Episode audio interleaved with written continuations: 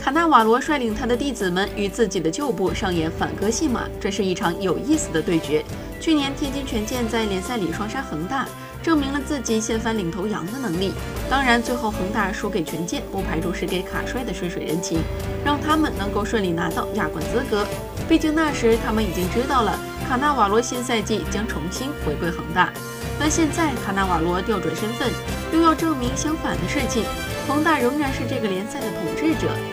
卡纳瓦罗如是说：“去年我带领他们双杀了广州恒大，现在叫我带领广州恒大打回去，这种感觉很美妙。”